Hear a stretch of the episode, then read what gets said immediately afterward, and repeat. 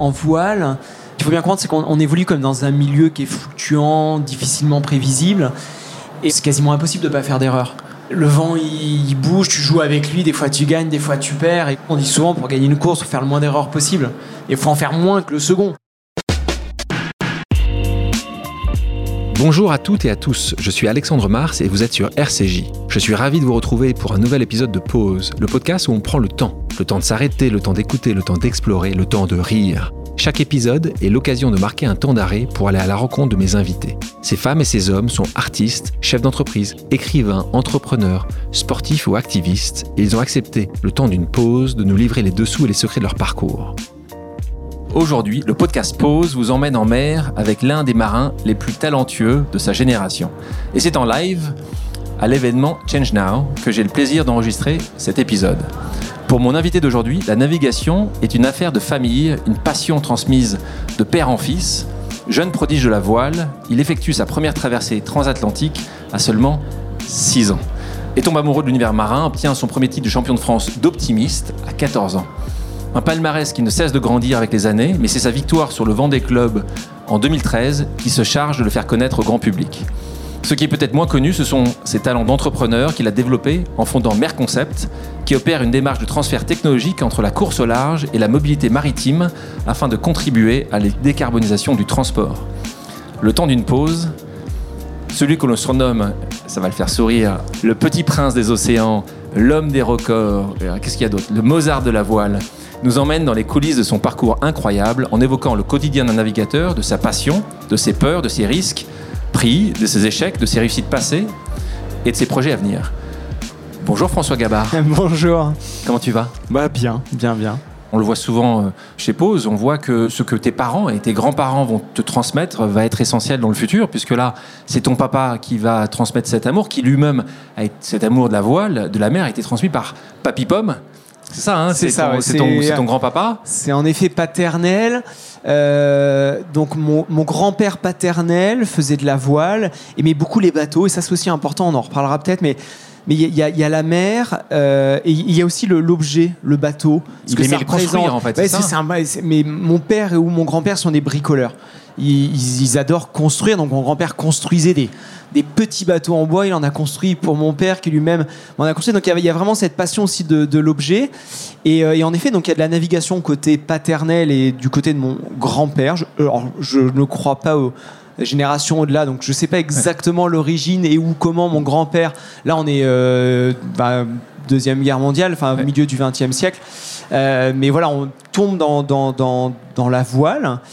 Et après, mes parents, donc c'est mon père qui, qui, amène ça, mais mes parents, eux deux, vont, vont aimer ça et on va passer beaucoup de temps en bateau. À tel point, et c'est un élément euh, structurant pour toi, le tour du monde. Je l'ai fait il y a quelques années de ça.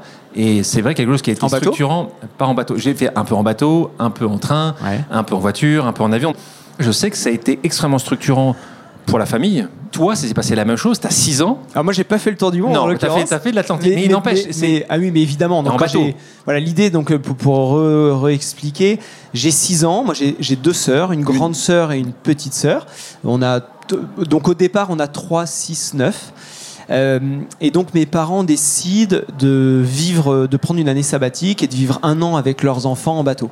Donc on va pas faire un tour du monde, on va faire un, on va dire un tour de l'Atlantique, une traversée de l'Atlantique. Euh, euh, enfin deux traversées, enfin un tour, un tour dans l'Atlantique Nord. Et euh, oui, évidemment, c'est un moment qui est, qui est hyper important. Alors, dans, dans nos vies à, à tous, hein, enfin, pour mes sœurs, pour mes parents, enfin, je pense que c'est hyper important. Et alors, évidemment, quand après, derrière, ça devient ton métier, ta passion, etc., on peut imaginer que c'est assez structurant. Dans ton livre, qui s'appelle Rêver large, il y a un passage où tu expliques le départ départ quand avec tes deux parents, vous prenez ce bateau qui s'appelle Pescavel. Pescavel, Donc qui veut dire poisson volant en breton. Euh, et tu te retrouves là-dedans et, et, tempête.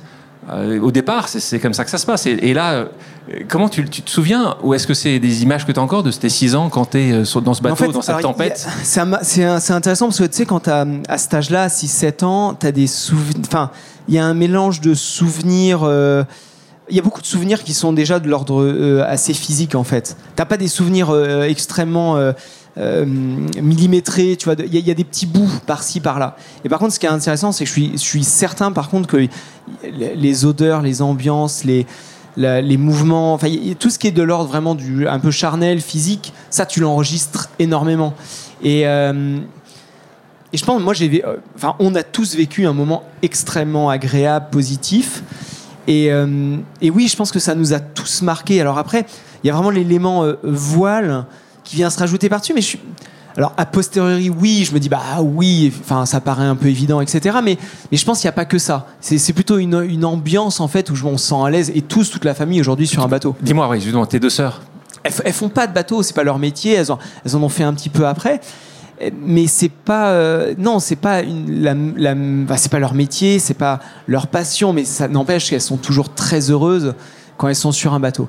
Et, et il y a un truc, je trouve, qui est hyper intéressant dans, cette histoire, et justement, sur le, départ, c'est qu'en fait, euh, alors, oui, évidemment, il y, a cette histoire de bateau. J'étais sur un bateau, que c'est un peu une évidence, mais au final, si j'essaye un peu de, a posteriori, de, rationaliser un peu de ça, enfin, d'essayer de, voir ce qu'ils nous ont appris, moi, il y a un truc que, que je trouve hyper intéressant, c'est nous, enfants, on ne s'est pas forcément rendu compte à ce moment-là Enfin, tu vois, t'es gamin, tu suis tes parents. Enfin, je veux dire, ils te, disent, bah, demain, on va aller sur la Lune. Oui, euh, papa, maman, on va sur la Lune. En fait, tu vois, il n'y a, pas de.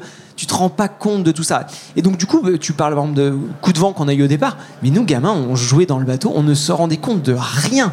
Et, je pense que les, nos parents, ils ont été super forts là-dessus pour nous, espèce de nous préserver de certains doutes qu'ils pouvaient avoir. Et par contre, je pense que on s'en est.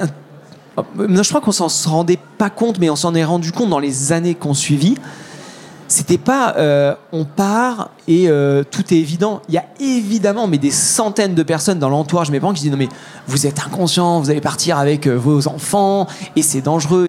Il y a eu 150 000 raisons de ne pas, partir et ils l'ont quand même fait. Au final, à la fin, on est, on est content.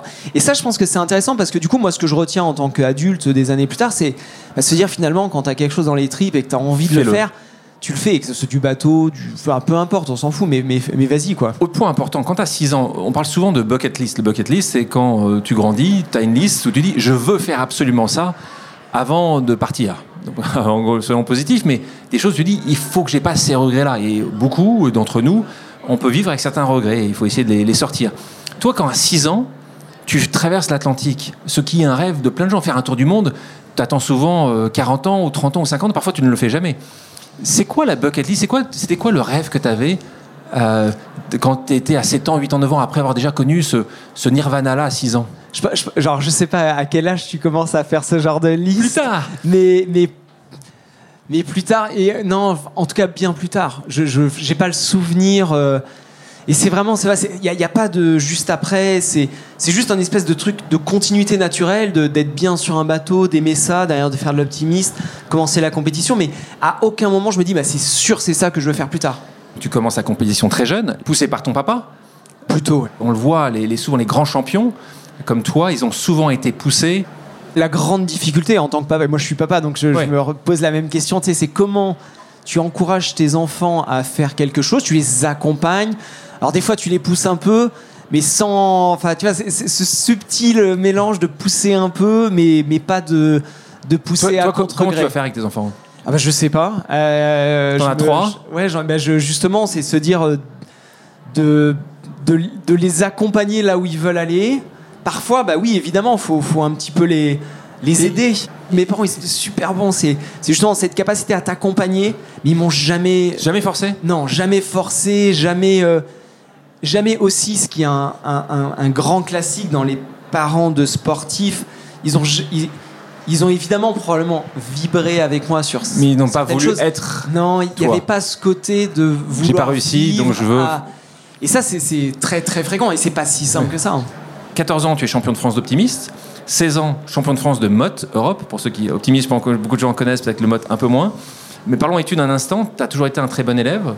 Euh, donc après ton bac, tu vas faire des études d'ingénieur, donc tu es un ingénieur à l'INSA à, Lyon. Et là, tu prends l'INSA parce qu'il y avait une section sport de haut niveau, hein, c'est ça.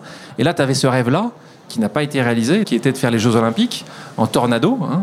À quel moment tu réalises que tu n'as pas le niveau? Ça s'opère en 2005, euh, donc j'ai 22 euh, ans. Et euh, donc j'avais en effet ce, donc je fais le, je fais ce, voyage en bateau, comme tu dis, je vais faire du dériveur. Et en, en dériveur, en petit bateau, en voile légère, le Graal, en effet, c'est les Jeux Olympiques, c'est l'épreuve euh, majeure. Et j'avais vraiment ça en tête. La course au large, c'était une espèce d'inspiration lointaine, mais c'était pas du tout mon ni mon écosystème, ni mon environnement. Et il y avait absolument aucun moment à 10 ans, je me disais, je veux faire de la course au large. C'était vraiment l'olympisme le dériveur, le petit bateau. Et en effet, donc, ouais, l'objectif, c'était le. Bah, c'était le, le, maximum. C'était les, jeux. Et donc, je commence à faire vraiment du haut niveau en rentrant à l'INSA, donc à, 17 ans. Et euh, donc, je vais faire une, une, préparation olympique, donc 4 ans. Un, grosso, je commence un tout petit peu après Sydney, là, en 2001. 2002 peut-être, et je vais arrêter donc euh, après les Jeux d'Athènes en 2005. Et en fait, c'est assez. Euh, ça, alors, c'est à la fois difficile, parce que tu t'arrêtes quelque chose. En plus, moi, je faisais du tornado, donc c'était un, en équipage. Enfin, on était deux. C'était un, c'était un projet à deux. Hein, bien sûr. C'est, c'était mon meilleur copain. C'était à la fois on faisait, Romain. du Romain, ouais. C'était euh, ce qui est. On commençait, en fait, on était étudiants, amateurs, on, on gagnait pas notre vie à faire ça, mais on le faisait avec un niveau de l'ordre du professionnel. Donc, euh, tu vois, il y avait ce mix de copains, d'ambition sportive très élevée qui pourrait s'apparenter à du professionnalisme. Et, euh, et, du coup, bah, arrêter le projet olympique, c'était arrêter cette histoire ensemble. 2005, en fait, c'est la fin de mes études aussi. Et c'est là où je me dis, mais qu'est-ce que je vais faire plus tard Ce qui est assez normal à cet âge-là, en fait. C'est, mais c'est quoi Ça va être quoi mon métier Donc, t'es pas sélectionné à Athènes, ce que tu dis En 2004, t'es pas, pas sélectionné. Athènes, ce qui était assez logique. Et dès le début, on savait. C'était, compliqué. C'est, long et compliqué de, d'atteindre ce niveau-là. Et sur le, le, le, bateau sur lequel on naviguait, le, la moyenne d'âge était assez élevée, donc c'était plutôt 30-40. Donc on savait de toute façon que c'était un long chemin et que c'était sur deux ou trois Olympiades. Et, euh, et moi, en fait, la, bascule, c'est se dire, mais est-ce que je peux vivre de ça, de l'olympisme? Et, euh, et qu'est-ce que j'ai au fond de moi? Et en fait, j'avais dans les années précédentes un, tout petit peu, je disais même c'était pas dans, dans, vraiment dans mon écosystème, j'avais un tout petit peu titillé la course au large. Sur le Tour de France à la voile, j'ai fait des nuits en mer, et, en fait, là, ça m'a, ça m'a complètement attiré. J'étais vraiment aspiré par ça. Et il y avait en effet cette, euh, ce besoin de liberté, ce besoin d'aller au-delà de l'horizon, d'aller. Euh, j'avais vraiment. La, nuit sous étoile. À, mon, pas dire à mon insu, mais en fait, c'était, c'était plus fort que moi, en fait. C'était vraiment quelque chose qui me, qui me fascinait, qui m'attirait, qui a, qui a grandi donc à cette période-là. Je pense que maintenant, le Vendée Globe 2004, euh, que j'ai vraiment suivi en tant que spectateur, c'est peut-être la première fois où ça m'a vraiment scotché. Qui gagne en 2004, tu t'en souviens? Euh, Oui, c'est Vincent Rioux. Euh, contre qui je vais naviguer après, après. Euh, pendant quelques années. C'est là où 2005-2006 où tu vas travailler sur des équipages? Ouais, j'aime bien le dire parce que c'est hyper important, je pense, justement dans, dans le parcours. Parce que la, donc, as 20, enfin, j'ai 22 ans, 23 ans. Et entre, donc là, entre 2005 et 2008, mon premier sponsor, la, la première fois que je suis vraiment professionnel, euh, c'est euh, avec le projet Espoir Région Bretagne, avant la Massif. C'est vraiment là. Avant, je vais faire des petites piges à droite, à gauche, mais grosso modo, je. Et qui est d'ailleurs qui est la personne qui te, qui fait confiance dans cette euh, dans ce, à ce niveau de ce sponsor Projet Espoir Région Bretagne, c'est vraiment alors c'est vraiment comme là une espèce de sélection et donc il y, a tout un jury. Et c'est la région donc Bretagne. C'est la région Bretagne, ouais. Et, par contre, j'aime bien le, le, dire parce que souvent on l'oublie souvent et on me dit bah tout a été facile etc j'ai eu vachement d'enchaînements derrière assez extraordinaire. Mais 2-3 euh, ans où tu veux faire quelque chose mais tu n'y arrives pas. T'as pas les moyens C'est très très long. Quand tu as 22 ans, c'est une éternité. Et, et en fait, je pense que donc c'est pas une. Alors c'est à la fois une, une période euh, géniale parce que je vais faire un petit peu de coursage sans vraiment. Euh, par petits bouts, sans avoir mon propre projet, sans, sans, gagner ma vie, sans faire mon métier. Alors que tous mes copains, ma copine de l'époque, mon, mon entourage travaillent il, bosse et tout. Et puis, bah, il, là, mais François, t'es bien gentil. Euh, avec ton, enfin ton truc, c'était un peu le rêve, mais et en fait, je pense que ça s'est renforcé à ce moment-là.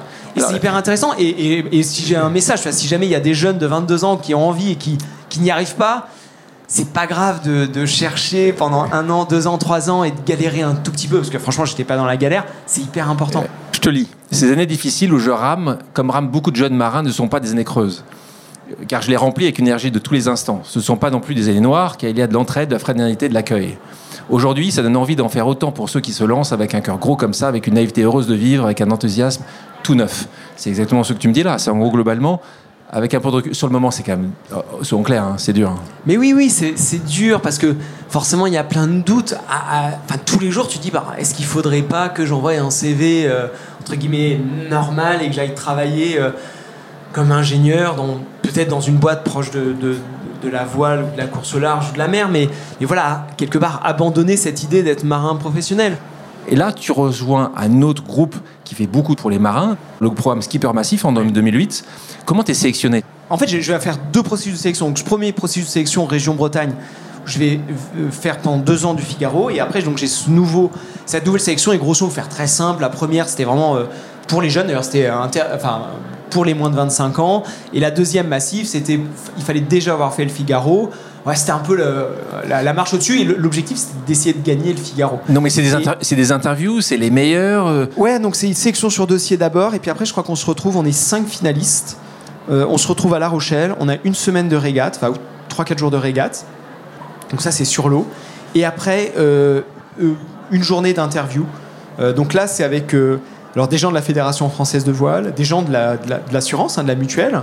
et là, c'est comme un entretien d'embauche quelque part. Enfin, c'est voilà, c'est on avait un petit espèce de petit oral où je pense qu'on présentait un projet, notre projet sportif. Puis après, euh, système de questions-réponses. Et combien ont été sélectionnés sur les cinq?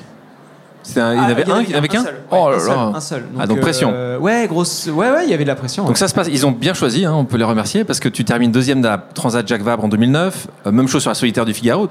On arrive en 2013. Je disais au préalable, c'est là où le grand public va te connaître, parce que une des on va pas dire que c'est la plus grande course, euh, le vent des globes, mais en tout cas, c'est la course qui inspire certainement le plus de personnes euh, parce que c'est une course en solitaire, parce que tu fais le tour du monde, parce que les conditions sont extrêmement difficiles, parce qu'il y a eu chaque quatre années une histoire incroyable, souvent euh, entraide entre un marin qui va se détourner, on en a beaucoup d'exemples, qui va perdre potentiellement son classement ou qui va pour aider l'autre. Donc des, images qui, nous reviennent à tous et à toutes. Euh, là, on découvre c'était ça que tu voulais gagner quand on revient quelques années avant, quand tu dis je veux faire la course au large, tu me parlais dans 2004. Ouais, mais je pense qu'en effet, le, c'est ça que tu voulais. m'a vraiment toujours attiré là. De, de partir de 2004, c'est vraiment quelque chose.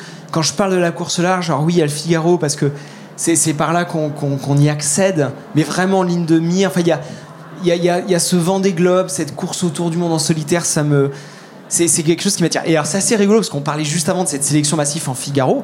Moi, quand je présente mon projet justement euh, devant les gens de la Massif pour faire pendant deux ans du Figaro, moi, je représente un projet Vendée Globe à long terme. je m'en souviens d'ailleurs très bien. À la fin, tu sais, quand il, te. Je sais plus exactement comment ça se passe, c'est grosso modo quand il, il te, tout, le monde fait son truc, puis après on revient. Et là, je sens. ils me disent, mais là, tu ne parles que du Vendée Globe. Euh, je me dis mince, j'étais peut-être hors sujet. et en fait, ça. c'est peut-être ça qui les a intéressés. ouais, je pense que le, fait d'avoir une perspective euh, lointaine, ambitieuse, mais pas non plus complètement derrière. Parce que je disais pas que j'allais le faire en 2012-2013. Hein. C'est juste, j'avais euh, voilà cette envie de faire le Vendée Globe. Et je pense que ça les a. Ça, les, a intéressés en tout cas. Et il y a quelque chose d'important parce que c'est vrai que passer du Figaro à l'Imoca, au Vendée Globe, bah, là il y a quand même une grosse marche. Et, euh, et je pense que très rapidement, je suis sélectionné donc en Figaro. Et, je, leur dis direct à la massif, je leur dis, mais c'est super votre projet de détection, génial, merci. Mais ça ne marchera, parce que c'était le début hein, de, cette détection, ça ne fonctionnera et ça ne marchera que si les marins qui passent par, par votre processus de sélection, alors certes ils gagnent le Figaro, c'est génial, mais surtout, et ce qui est le plus important, c'est que derrière, ils aient justement l'accès au projet qui leur fait rêver. Et donc moi, c'est le vent des globes. Et, euh, et, du coup, je, je, leur dis, mais donc aidez-moi. Moi, je suis jeune, j'ai pas de réseau. Euh, vous êtes justement une grande assurance mutualiste euh, dans l'économie sociale et solidaire, dans, dans, dans, la finance, dans la banque. Vous avez plein de, de, de, contacts, carnets d'adresses. Aidez-moi. Dans les on va faire deux ans ensemble. Je vous promets, je vais tout faire pour essayer de gagner le Figaro et, et faire un super projet. Et aidez-moi à faire le vent des globes. Et, et c'est assez rigolo parce qu'en fait, au bout d'un an, on, fait un peu le bilan et eux dans leur tête ils se disent en fait nous aussi on a envie de le faire le Vendée Globe. Donc et c'est comme ça que ça ça, se passe. Novembre 2014 c'est la route du Rhum en IMOCA. Tu bats le record du Tour du monde en solitaire en 2017. Je sais que tu les attends, ces pauses amicales. Je te propose euh, la première pause amicale. Le principe est toujours aussi simple. J'ai demandé à quelqu'un qui te connaît de te poser une question surprise. On l'écoute. Hello François, c'est Tom. Écoute, j'ai une question pour toi par rapport à cet exercice de tour du monde en solitaire. On sait que c'est quelque chose d'engagé, on sait que c'est quelque chose de, particulier par rapport à notre vie de tous les jours, que, que c'est pas anodin. Et donc ma question c'est, est-ce que ces tours du monde t'ont changé? J'imagine que oui. Et dans ce cas, comment ces tours du monde t'ont changé? Comment ils ont changé ta personnalité, ta façon de voir les choses, etc. Eh ben merci pour ta réponse et à très vite. Question d'un autre skipper de talent, jeune, on en reparlera tout à l'heure, Tom Laperche. Qu'est-ce que ça a changé chez toi? Il y a un avant et un après? Ah Oui, évidemment. Souvent, je, dis ça et je, le, et je le pense vraiment, la, course au large et peut-être encore plus un tour du monde. En solitaire En solitaire, alors je l'ai jamais fait en équipage. Tout à fait. bien le faire et probablement que ça doit être. Euh, il doit y avoir des similitudes.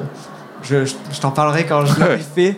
Euh, mais en fait, j'ai l'impression que c'est une espèce de, condensé euh, d'émotions très fortes que tu vis dans une vie normale. C'est-à-dire que tu, vas vivre des choses d'une intensité qui sont incroyables.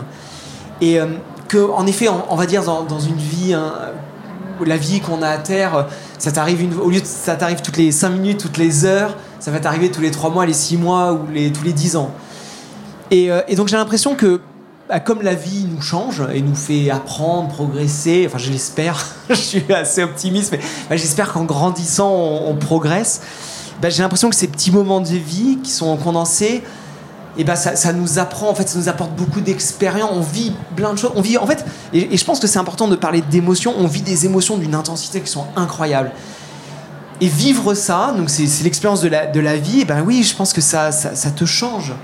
Euh, bien, pas bien. Alors j'espère, oui, parce que je suis positif. De la même façon que je pense que euh, grandir dans la vie nous fait évoluer d'une manière positive, et ben, je pense que quand on a la chance de vivre ces, émotions, ces expériences, ces galères, ces moments de joie, ces moments de bonheur, ces moments de difficulté, et ben, bah, tu ressors un, peu plus. Alors j'ai envie de dire peut-être pas plus grand, mais plus vieux, quoi. Tu vois, plus sage.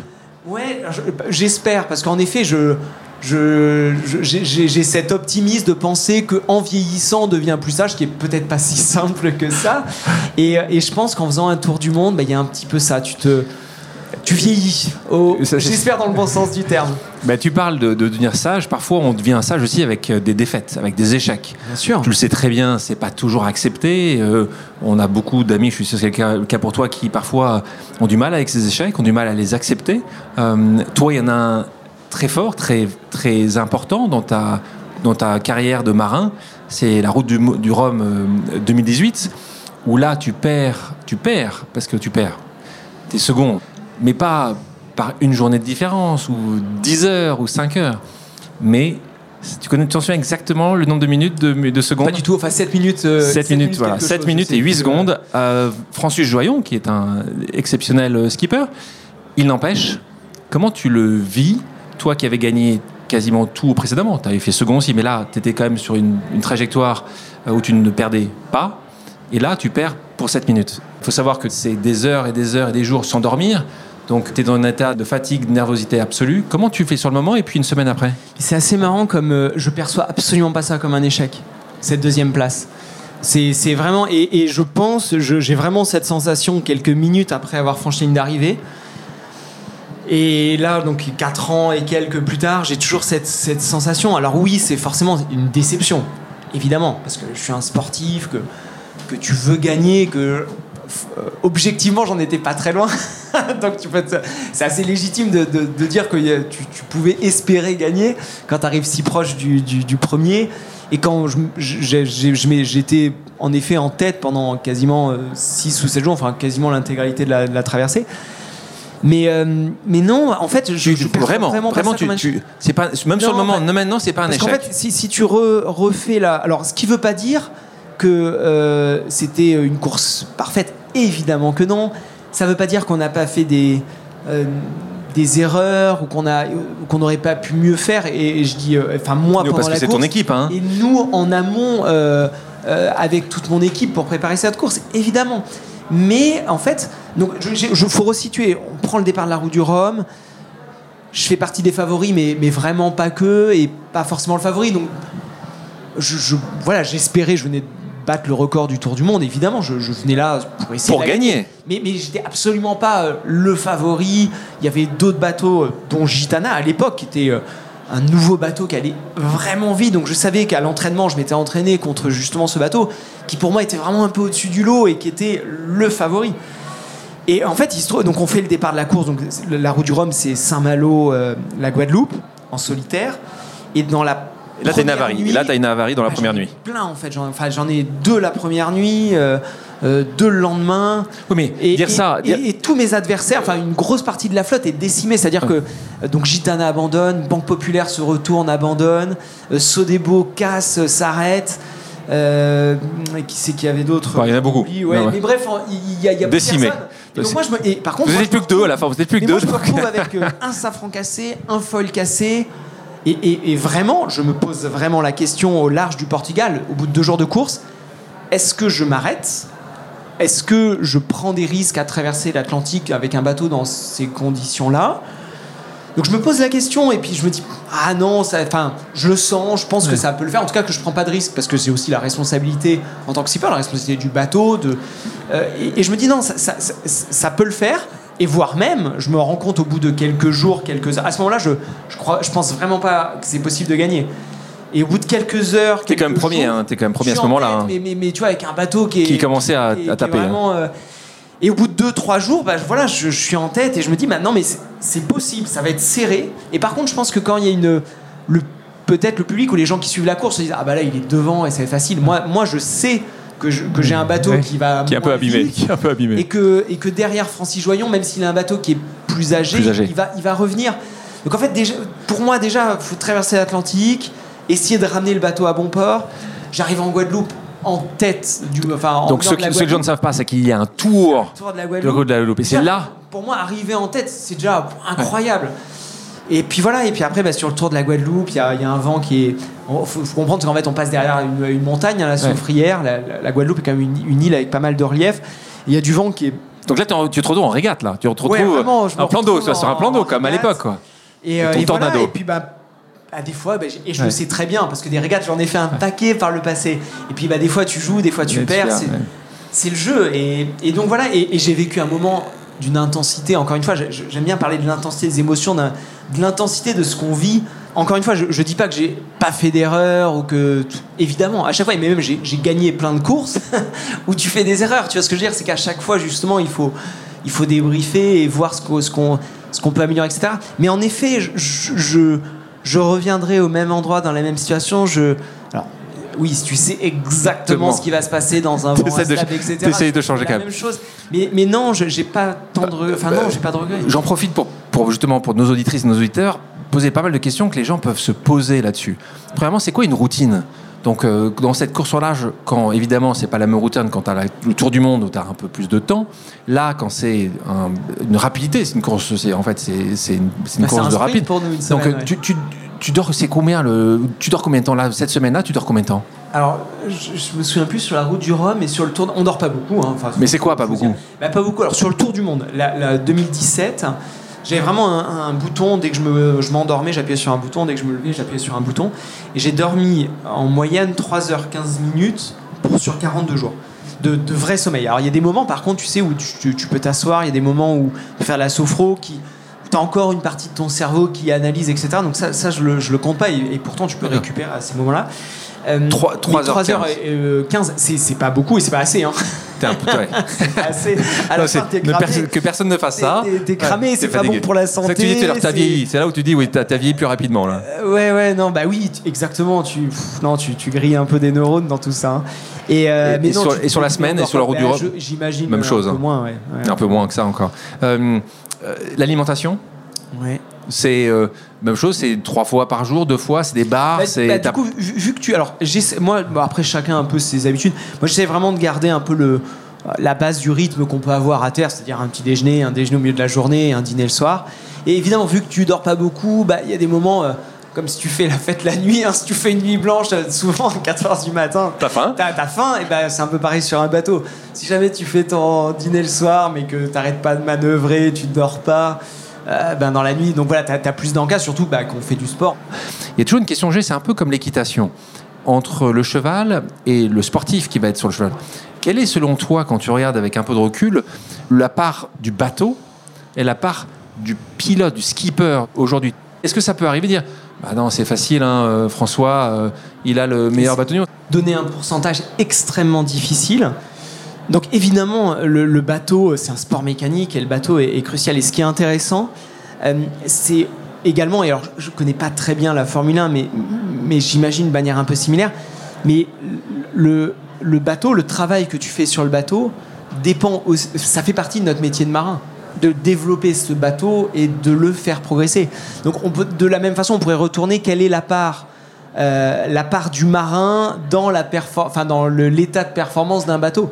Parce que du coup, quand moi mon métier de marin, c'est évidemment d'être sur l'eau et d'essayer de le faire avancer le plus vite possible, mais c'est aussi d'être en amont dans des discussions avec les architectes pour savoir bah, comment on va dessiner le bateau, d'animer une équipe pour le développer, le construire, le développer. Donc, euh, et tous les marins tous les marins ont, ça aujourd'hui Plus ou moins. Enfin, oui, on, en tout cas, on a tous une responsabilité dans, dans, dans, ce bateau. Et alors, plus ou moins, avec plus ou moins des appétences, euh, parce qu'on a forcément des, compétences qui sont toutes différentes. Et donc, il y a des gens qui vont peut-être être. Euh, plus, euh, tu vois, pour faire des, un peu des généralités, mais grosso modo, tu vois, pour faire tourner un projet, il faut des techniciens et des ingénieurs, il faut aussi des commerciaux, parce qu'il faut aussi une partie commerciale pour aller chercher un sponsor. Euh, et, donc, du coup, il y, a, des gens qui sont peut-être un peu plus euh, bah, sur la relation avec le sponsor. Il y en a d'autres qui sont plus sur le, bateau. Mais, mais c'est hyper important. Et, moi, c'est quelque chose qui. et j'en parlais tout au début.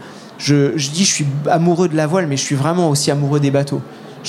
L'objet qui est un bateau, je trouve ça magnifique. Et, je, et j'aime cet objet. J'y attache beaucoup d'importance parce que je trouve que c'est. Euh, c'est pas, pas un objet quelconque, justement, quand tu vis des choses avec un. Bah, tu fais un couple aussi avec un bateau. C'est-à-dire que.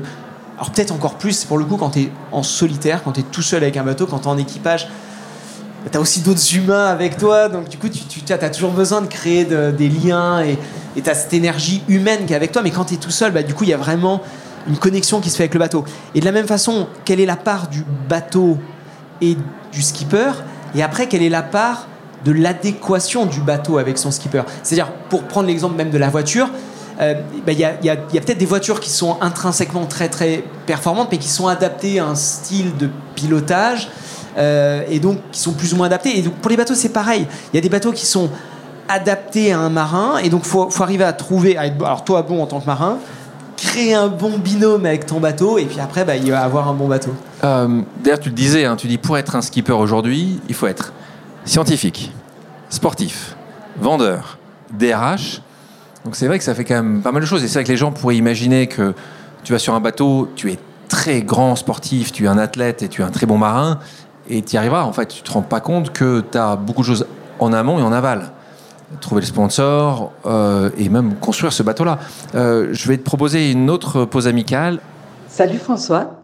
Tout le monde admire les sportifs hors pair, l'entrepreneur unique sur le paysage français. Mais c'est l'homme derrière tout cela qui est encore plus incroyable, un meneur d'équipe extraordinaire avec un humour à toute épreuve.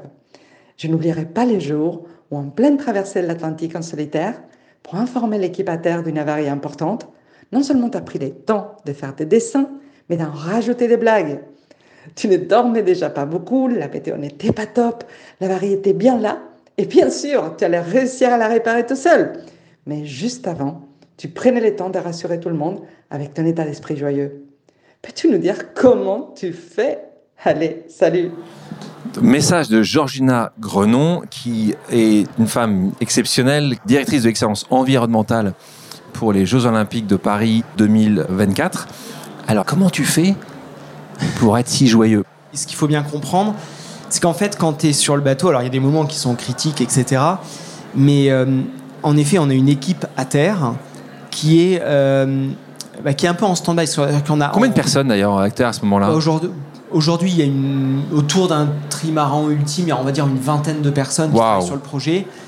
Et il y a euh, alors deux, trois personnes qui sont vraiment en veille permanente, 24-24, euh, qui sont. tu, qui auraient de la météo, qui, te conseillent. Qui sont, vraiment derrière. Et puis après, il y a toute l'équipe technique qui peut être amené à être appelé si jamais il y a un, souci sur un élément pour nous aider à le réparer. Donc on n'a pas le droit, enfin ça dépend des courses, des fois on peut s'arrêter et avoir l'équipe qui vient intervient sur le bateau pour, pour nous aider à réparer.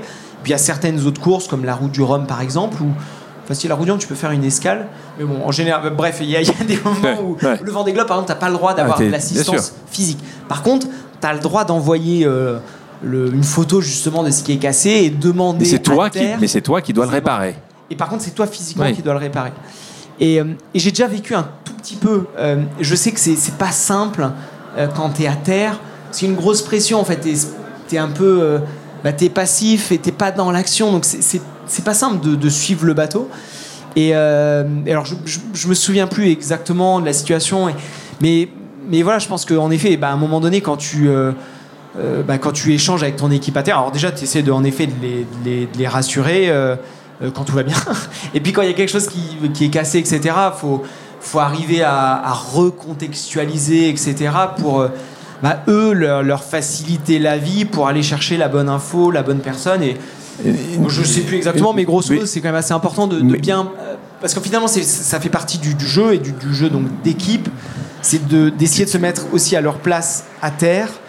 Je dis pas que, ça, que je le fais bien tout le temps, hein, mais essayer de se mettre à leur place pour euh, se dire qu'ils vont avoir besoin de quoi comme élément, comme information euh, pour arriver à, t'aider. Et, et, toi, là, tu parlais de rassurer. Est-ce que c'était arrivé souvent, un moment où toi, tu n'étais pas rassuré?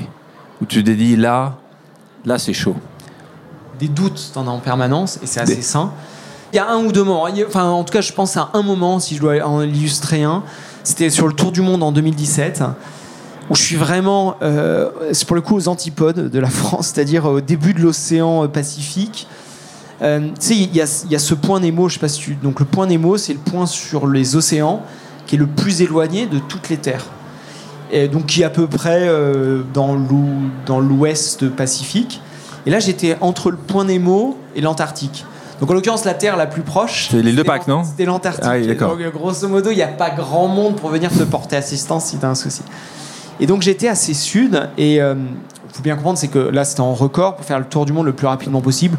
Plus tu descends sud et plus tu passes à ras de l'Antarctique, moins tu donc, fais chemin, Il y a des icebergs, il y a des glaces. Donc on se met une marge un peu de, sécurité. Alors depuis quelques années, en, dans le cadre des courses, on a des zones interdites. L'organisation, la direction de course définit des zones où il y a un danger d'iceberg assez important et on n'a pas le droit d'y aller. Et il y a plein de moments où les bateaux longent cette, euh, cette zone, mais quand tu es en record, c'est toi qui te la fixes, cette zone-là. Donc il y a une notion tu vois, de risque et qui risque est simple À, à, définir. Et, et on avait, avec la cellule de routage euh, donc, qui m'accompagnait dans, ce tour du monde, on, s'était fixé, nous, notre propre euh, limite. Quoi. Et donc j'étais vraiment arrivé à cette limite.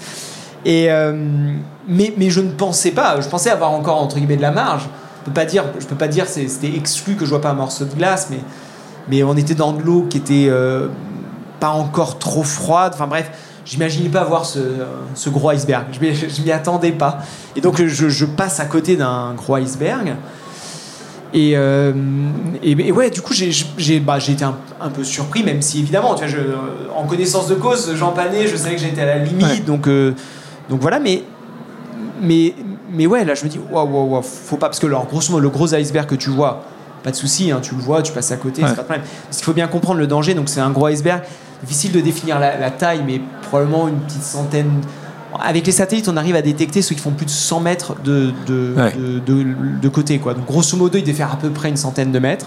Il n'était pas détecté par les satellites. Euh, mais il faisait pas beaucoup moins. Mais ton radar interne avait détecté alors, tu, peux détecter au radar ces, ces gros icebergs, mais après, le, si tu as un iceberg, il se disloque en petits morceaux. Il faut imaginer des petits morceaux de glace, un morceau de glace grand comme euh, la petite boîte là dans laquelle on est aujourd'hui. Euh, tu vois, un et, ça, tu, et ça, tu tapes ça, et tu tapes ça. Bah, ça, ça flotte entre. Bah, du coup, ça, ça, flotte à la surface de l'eau, mais il y a juste un 30% là qui dépasse dans les déferlantes, dans la mer, tu les vois pas et tu tapes un bloc de glace d'un mètre cube, ce qui va faire 700-800 euh, kilos. Tu tapes quoi, tu coules. des dégâts qui sont assez importants. Donc, euh, ouais, là, j'étais pas hyper. Euh, donc tu changes de suite de cap? Tu changes de bah, cap? On avait déjà prévu de remonter un peu plus nord pour aller dans des eaux un peu plus chaudes. Et là, ouais, là, là, tu dis bon, faut, faut pas, faut, faut, faut pas taper quoi. Culture de l'effort. Euh, tu en parles souvent. Euh, sujet essentiel, selon moi, c'est que pour réussir, il faut quand même y mettre beaucoup du sien. c'est absolument la même chose. Est-ce que toi, tu as, vu dans, dans, toutes ces années sur la mer des marins brillantissimes qui, tu dis, tiens, il n'a pas travaillé assez Toi, tu penses que tu fais partie des, de ces marins qui ont beaucoup, beaucoup travaillé, qui ont dû beaucoup travailler parce qu'ils n'étaient pas forcément euh, euh, nés ou qui n'avaient pas forcément la lignée pour le faire. Comment tu, comment tu l'as comment tu l'as défini, toi, la culture de l'effort? Moi, je suis un gros bosseur euh, et très feignant. C'est-à-dire que je, suis, ah, explique-moi ça, un gros bosseur sur les sujets qui me passionnent. Et, mais par contre, sur un sujet qui me passionne, je peux y passer vraiment mes, mes, jours et nuits parce qu'il n'y a pas de limite en fait à ça. Euh, par contre, euh, un truc qui m'intéresse pas, je vais être très feignant.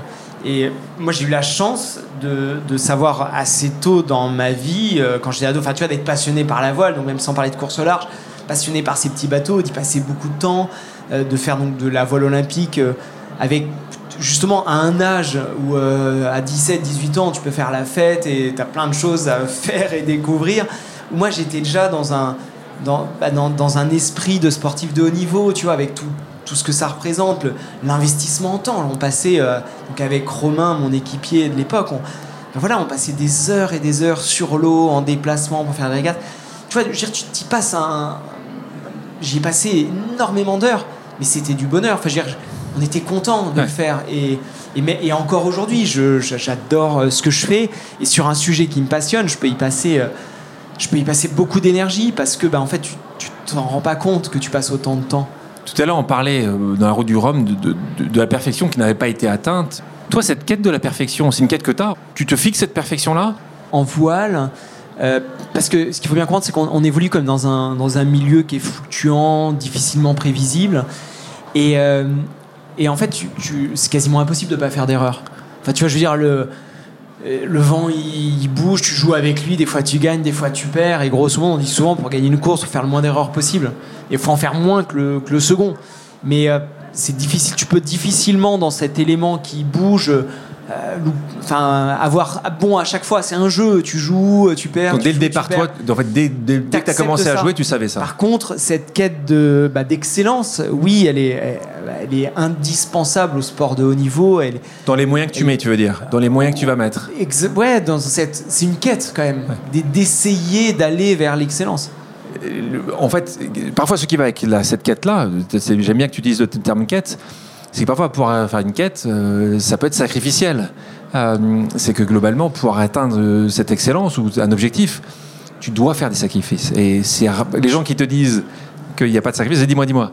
Bah, choisir, c'est renoncer. de toute façon, la vie n'est fait que de compromis en permanence. Enfin, je veux dire, à, à, tout point de vue. Donc évidemment, quand tu es dans de l'excellence, tu tu t'approches d'un truc où il n'y a pas beaucoup de compromis, tourner vers la performance, etc. Mais la réalité de, enfin, malgré tout, dans n'importe quel sport et n'importe quelle situation professionnelle, tu ne fais que des compromis tout le temps. Et, toi, quel sacrifice tu dis, j'aurais peut-être pas dû euh, celui-là?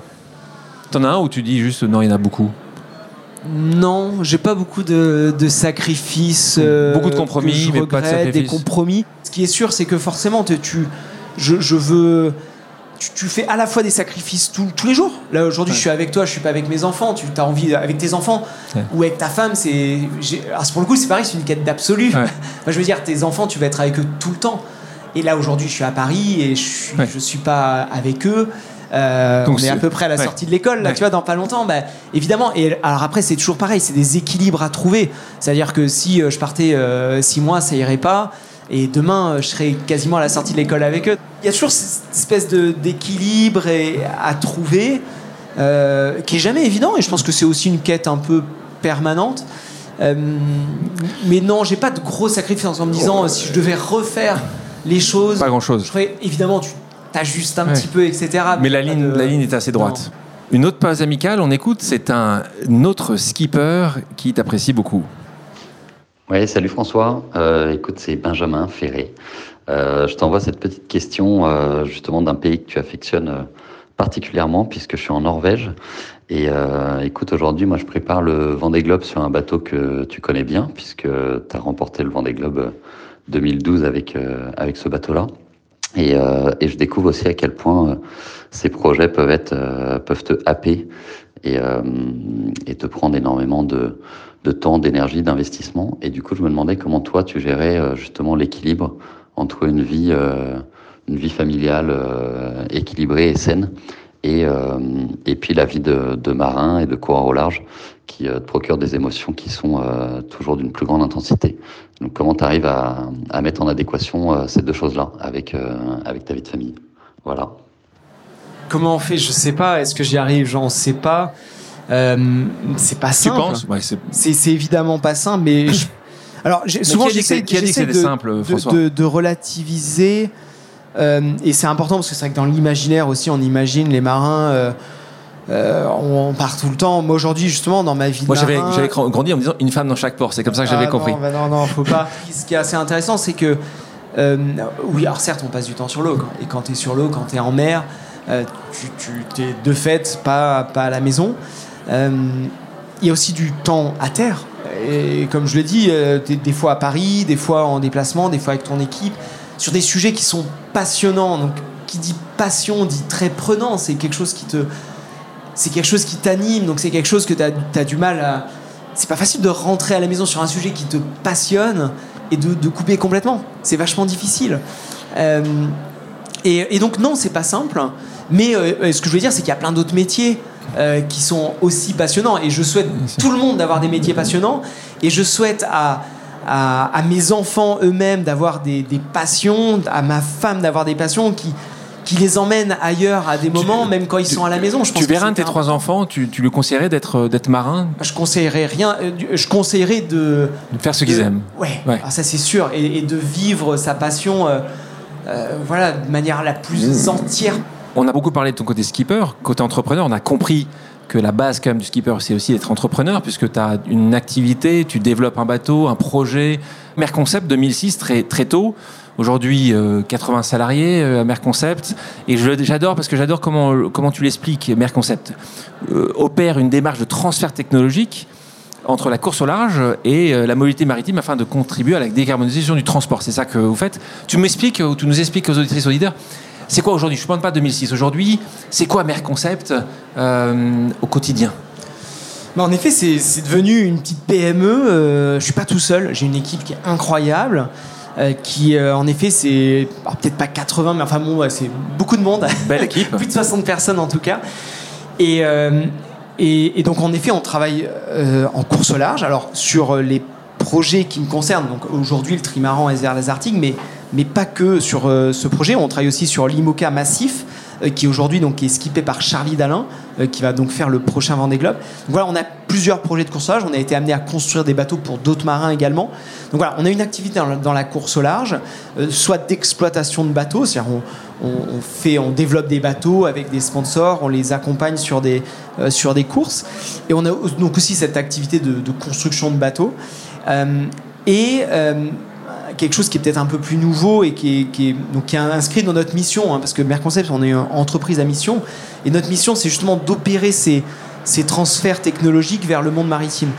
Pourquoi? Parce que bah, on est un sport mécanique, euh, et on est un, sport mécanique qui génère beaucoup d'innovation, et euh, on a euh, des sujets de mobilité dans notre société, et je suis convaincu que ce qu'on qu'on développe, le savoir-faire qu'on a en course au large, peut contribuer euh, à apporter des solutions euh, dans le monde maritime. J'aimerais que tu nous expliques un projet bah, que tu portes et qui est un projet exceptionnel, le projet Vela. Le projet Vela, donc c'est, alors ça c'est une autre société que j'ai, confondée donc en 2022 en partenariat avec Merconcept. Et euh, donc l'objectif c'est de faire du transport, du fret maritime à la voile. on a, ce qu'il faut savoir, hein, c'est qu'on utilise des, qu'on soit marin ou pas, on consomme des, produits hein, qui transitent en, majorité par la mer. 90% des biens qu'on consomme en Europe transitent par la mer. Euh, ça consomme énormément euh, d'énergie fossile. Euh, donc c'est émetteur de CO2, ça a un, rôle malheureux, malheureusement majeur dans le dérèglement climatique. Et, et aujourd'hui, je suis convaincu, et nous sommes convaincus avec toute l'équipe Vela, on est cinq cofondateurs, on est convaincu euh, qu'on peut faire du transport maritime à la voile sur des bateaux même 100% à la voile. pourquoi? Bah Parce qu'il y, a du vent. que grâce à, si on arrive à capter cette énergie du vent directement sur le bateau, bah, aujourd'hui, on, on peut transporter euh, des palettes, c'est le choix qu'on a fait, hein, transporter des palettes. Et sur un bateau, on peut transporter quelques centaines de tonnes euh, de marchandises et donc contribuer euh, à, ce, à ce transport maritime. Et c'est vraiment ce qu'on essaye de faire et on s'inspire de tout ce qu'on peut apprendre de la, course au large pour imaginer des bateaux qui sont plus légers, des bateaux qui captent mieux l'énergie du vent, qui sont capables de passer dans la mer, qui sont capables d'éviter les, les, coups de vent. C'est vraiment ça qu'on essaie de faire avec Vela. Donc voilà, Vela qui est tout neuf. Hein, on, cite et on, encourage tes cofondateurs, Pierre Arnaud Vallon, Thibaut K, Charles, Michael Fernandez Ferry et Pascal Galacteros. Euh, sur ce projet-là, tu as aussi euh, la Course Bleue, qui est une plateforme pédagogique. En fait, tu continues à faire beaucoup de choses. Et là, on va rentrer sur, sur un point. Euh, et là aussi, j'ai envie de comprendre, enfin, nous avons envie de comprendre euh, tu parlais tout ça du recherche de sponsors. Tu es un entrepreneur. Les entrepreneurs et tous ceux qui sont ici à Change Now, au bout d'un moment, il faut qu'ils cherchent de l'argent. Il faut qu'ils lèvent de l'argent la plupart du temps auprès d'une banque, auprès euh, d'un ami ou auprès d'un investisseur pour développer leur entreprise. Toi, c'est quelque chose d'assez similaire quand tu es sur la course au large, puisqu'il faut trouver un sponsor. Comment ça se passe un sponsor? Tu es allé voir, je te parle de Massif, qui t'a suivi pendant très longtemps, donc respect à eux, qui ont arrêté de te suivre à un moment. Euh, comment ça se passe? C'est que tu dois aller, as dû les voir 50 comme n'importe quel entrepreneur, 50 sponsors potentiels, euh, tu as eu 49 portes fermées, il y en a une qui s'est passée. Raconte-nous cette partie-là. C'est dur, dur, dur? c'est plus simple quand, quand tu t'appelles François Gabard, peut-être après quelques années? Alors vraiment, la, course large, vendre un projet de course large, c'est difficile. Et alors, j'ai pas les termes commerciaux, mais grosso modo, c'est un taux de transformation qui est assez faible. c'est quoi? Beaucoup demander. J'ai pas, pas vraiment des chiffres, mais grosso modo, faut, faut faut beaucoup, beaucoup demander avant d'arriver à transformer. Euh, et alors, euh, j'ai la chance, euh, parce que du coup, je l'ai beaucoup fait en 2006-2007, où j'avais un, réseau proche de zéro, c'est-à-dire je connaissais personne. Alors là, les, portes restaient fermées dès le début. Quoi. Qui est François Gabard Bah oui. Exactement. j'ai la chance, et parce que j'ai eu, bah, le, j'ai eu à retrouver un partenaire donc avec ce nouveau trimaran qui donc aujourd'hui s'appelle le trimaran SVR Lazartic. Qu'est-ce qui se passe à ce moment? Pourquoi? Pourquoi ils arrêtent changement de stratégie. Euh, c'est un nouveau patron qui dit. Euh, ouais, Une, équipe dirigeante de manière générale. Enfin, tu sais, c'est des projets qui sont, c'est des grands projets hein, qui sont stratégiques pour des groupes. Beaucoup, beaucoup d'argent. Hein. il y a, y a, y a des, et qui rapportent aussi beaucoup. Hein, donc on, ah des, oui. Des retours sur investissement. Bien sûr, très intéressant. intéressant. Et, et, Massif continue et avec nous. Hein, avec ton IMOCA. On, travaille euh, avec Massif sur l'IMOCA, donc l'histoire elle, continue. Et par contre là, il y a eu, bah, il y a eu une bascule sur sur le trimaran. Et en effet, il a fallu aller retrouver des nouveaux euh, sponsors. Et, euh, et c'est pas simple. Et alors, et alors la chance que j'ai. Plus, ça a été plus simple que 2006. C'est plus facile d'ouvrir des portes. D'accord. Par contre, euh, j'ouvrais des portes aussi avec un projet qui était plus important. et donc là, on est, oui, on est sur des budgets qui sont conséquents. Donc, on parle assez rapidement à des conseils d'administration, à, des comités de direction, à des dirigeants. et ça, c'est pas simple. Et, c'est marrant, mais je pense qu'il y a un un, sujet qui est vraiment pas simple aujourd'hui dans ce type de niveau d'engagement et niveau financier, c'est que tu te retrouves assez souvent à devoir euh, convaincre, parce que c'est des projets à plusieurs millions d'euros, c'est rare que tu doives convaincre une personne. Souvent, tu dois convaincre un conseil d'administration, un comité de direction. Et euh, c'est rare, des fois tu as la majorité, mais grosso c'est rare d'avoir l'unanimité, tu vois. C'est parce qu'il y a forcément il y a beaucoup de risques dans des projets comme ça. Et j'ai eu la chance de rencontrer Didier Tabary, donc le, fondateur du groupe Crest, qui est lui vraiment bah c'est un dirigeant, un entrepreneur qui a une vision long terme et, et qui avait la possibilité de prendre ce genre de décision seul. Et c'est beaucoup plus facile. Alors là, tu dis quelques millions. Soyons clairs, quand tu es sur des projets des ultimes ou des ultimas, on est sur des sommes qui sont plus proches de dizaines de millions d'euros que de millions d'euros. Donc c'est des sommes très très importantes dont on parle ici, mais comme tu le dis, avec beaucoup beaucoup de visibilité, puisque c'est très relayé par les médias. Hein. c'est comme le Tour de France. Euh, souvent, les sponsors retrouvent quelque chose d'intéressant et c'est pour ça qu'ils investissent. Hein. C'est des budgets d'exploitation en l'occurrence qui, qui, sont quand même de quelques millions d'euros. Je ne vais pas donner de chiffres. Euh, mais on aime les chiffres, tu sais, François. Ah, tu, tu, vas me dire. Euh, mais euh, la construction, la construction d'un bateau. Ne me dis pas que c'est 2 millions pour, pour, construire un. D'accord. On parle de 15 millions, 20 millions, 25 millions pour construire ces bateaux-là. C'est des, des, bateaux qui s'amortissent sur plusieurs années. Évidemment.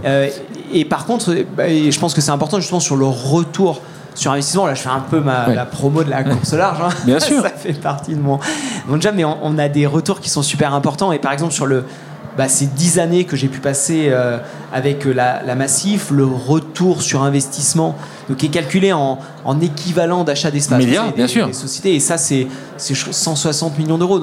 Un point essentiel dans ta vie de marin, c'est que tu annonces quelque chose récemment, que tu mets en pause ta carrière de navigateur. Décision euh, que tu avais en tête depuis deux ans, depuis six mois. Euh. J'aimerais bien mettre une pause parce qu'on est sur, au podcast pause. Euh, la pause, elle est assez relative parce que je, continue à faire de la course au large euh, en équipage. En équipage. Par exemple, cette année, euh, là en 2023, donc je vais faire la, course du Fastnet au mois de juillet, on va faire la Transat Jacques Vabre à la fin de l'année.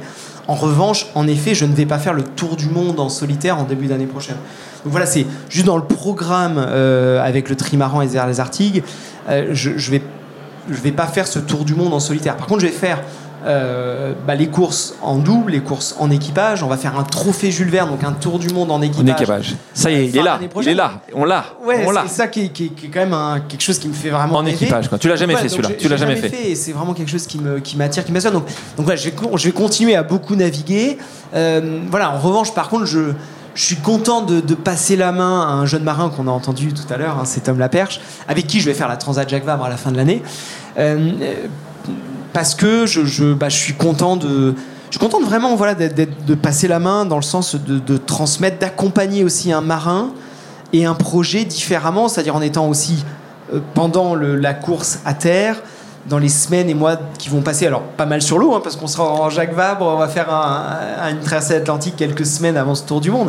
Donc je vais être beaucoup sur l'eau avec lui. Et voilà, c'est un exercice qui m'intéressait. Euh, parce que peut-être aussi quand j'étais plus jeune, j'ai eu la chance de, bah voilà, d'être accompagné un par mentor. un marin extraordinaire, Michel Desjoyaux. J'ai navigué avec euh, Quito Pavant, avec plein de marins qui m'ont fait confiance, qui m'ont appris, qui m'ont, qui poussé. Et, je, transmettre. suis content de transmettre. de transmettre à Tom. Après une pause amicale, on va faire une pause familiale. Tu vas voir qui te pose une question. Tu aimerais parfois troquer tes talents de navigateur pour ceux de musicien, alors voici ma question. Si j'étais le génie d'Aladin et que je te propose demain soir de te produire à l'Olympia, avec quel artiste aimerais-tu jouer? Quel titre choisirais-tu? Et quel serait ton instrument de musique? Alors, ceux qui ne le savent pas, pour pas bien connaître François, c'est un amoureux de la musique. Il aurait espéré potentiellement être euh, un rocker ou un, chanteur. Euh, et c'est une question de Virginie Valentini, qui est ton épouse, qui est journaliste, euh, et qui te pose cette question-là. Alors, à l'Olympia. ah, elle est bien celle-là, hein elle est bien ou pas Elle est pas mal. Elle, est pas, mal. Alors. Bah non, mais je, l'ai souvent dit parce que j'ai beaucoup de. Enfin, je suis assez fan de Ben Mazué et j'en ai souvent parlé, donc sans, sans trop de surprise. Donc, on est sur Ben Mazué qui était ici, et que pour ceux qui n'ont pas écouté le podcast avec Ben, écoutez-le. un artiste absolument génial. Quel titre de Ben? Je sais pas, mais alors tu as du coup justement vu que c'est ma femme euh, qui, euh, qui pose la question, genre, parce que alors du coup je je, je, je, il y a une chanson que j'aime beaucoup de pas de, pas de Ben. Ah d'accord. Bah, donc, bah, mais du coup avec donc, la guitare, pas de Ben, mais il y a une chanson que j'aime beaucoup de je sais pas si je prononce bien, aussi Elliott. C'est un groupe canadien, je crois, euh, avec un petit duo euh, que je trouvais très bien. Je trouvais fabuleux avec ma femme si on pouvait changer ensemble. ok, on n'est pas vraiment capable pour le moment. il n'y a plus qu'à travailler. Une pause musicale maintenant. Quelle est ta chanson culte? Et on va l'écouter. Aussi Elliott, I Got You Honey. on me. I can say I have no parts. Have no lines, but I have you, and you have me, honey. Merci François d'avoir accepté mon invitation. Merci. Merci à tous d'avoir pris le temps de faire une pause avec nous sur RCJ. J'espère que l'émission vous a plu, inspiré ou fait réfléchir. Si c'est le cas, je compte sur vous pour soutenir Pause sur radio-rcj.info ainsi que sur toutes les plateformes d'écoute. À bientôt sur RCJ pour un nouvel épisode de Pause.